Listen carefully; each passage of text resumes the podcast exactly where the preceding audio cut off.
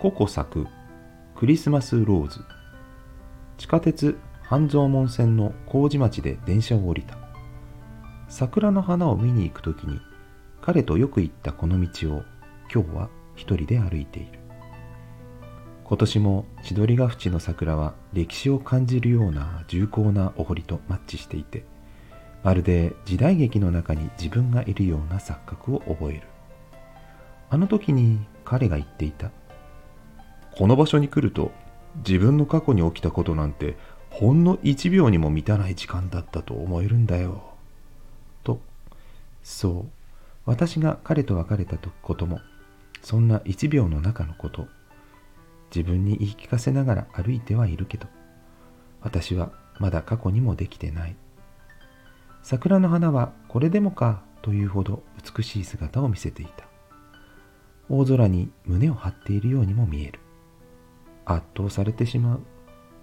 自分がそんな気持ちになってしまうのは、うすうす分かっていたのに、ここまで来てしまったのは、一つ、霞のような約束があったから。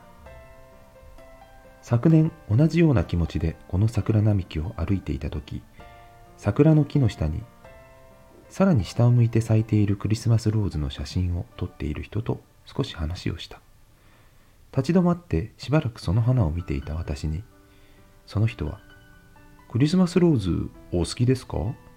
と声をかけてくれた。春に咲いているのにクリスマスローズという花なんですか？私は素直な疑問だった。笑いながら彼は、そうです。不思議な花ですよね。でも僕は好きです。お花のことを言っているのに自分のことを言ってくれているように感じたのはあまりにもその花が自分と重なったから。ずっと下を向いて生きている私は自分の姿に見えた。その人は話を続けた。僕は毎年このクリスマスローズが見たくなるんです。来年も再来年もきっとこの桜の木の下に咲くクリスマスローズを見に来るでしょう。またお会いできたらいいですね。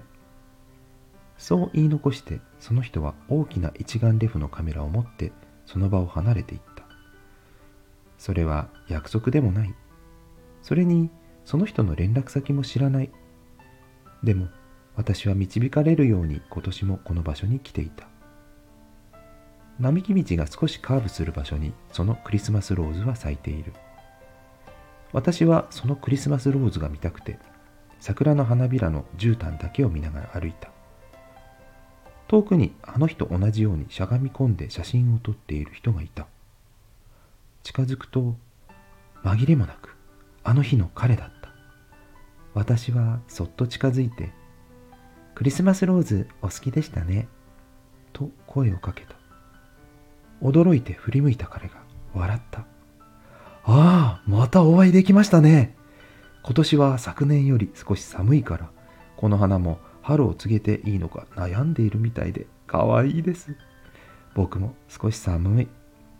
よかったら近くで温かいコーヒーでも飲みませんか？あまりにも自然だった。花が咲くように自然だった。彼とコーヒーを飲みながら話をした。不思議なことだが、ずっと昔から知っていたかのようで自然と笑みがこぼれる。お店を出た頃には何年も固く閉じていた私の心が開いていくのを感じた。そして私たちは次に会う約束をした。それは1年後ではない。1週間後のちゃんとした約束だった。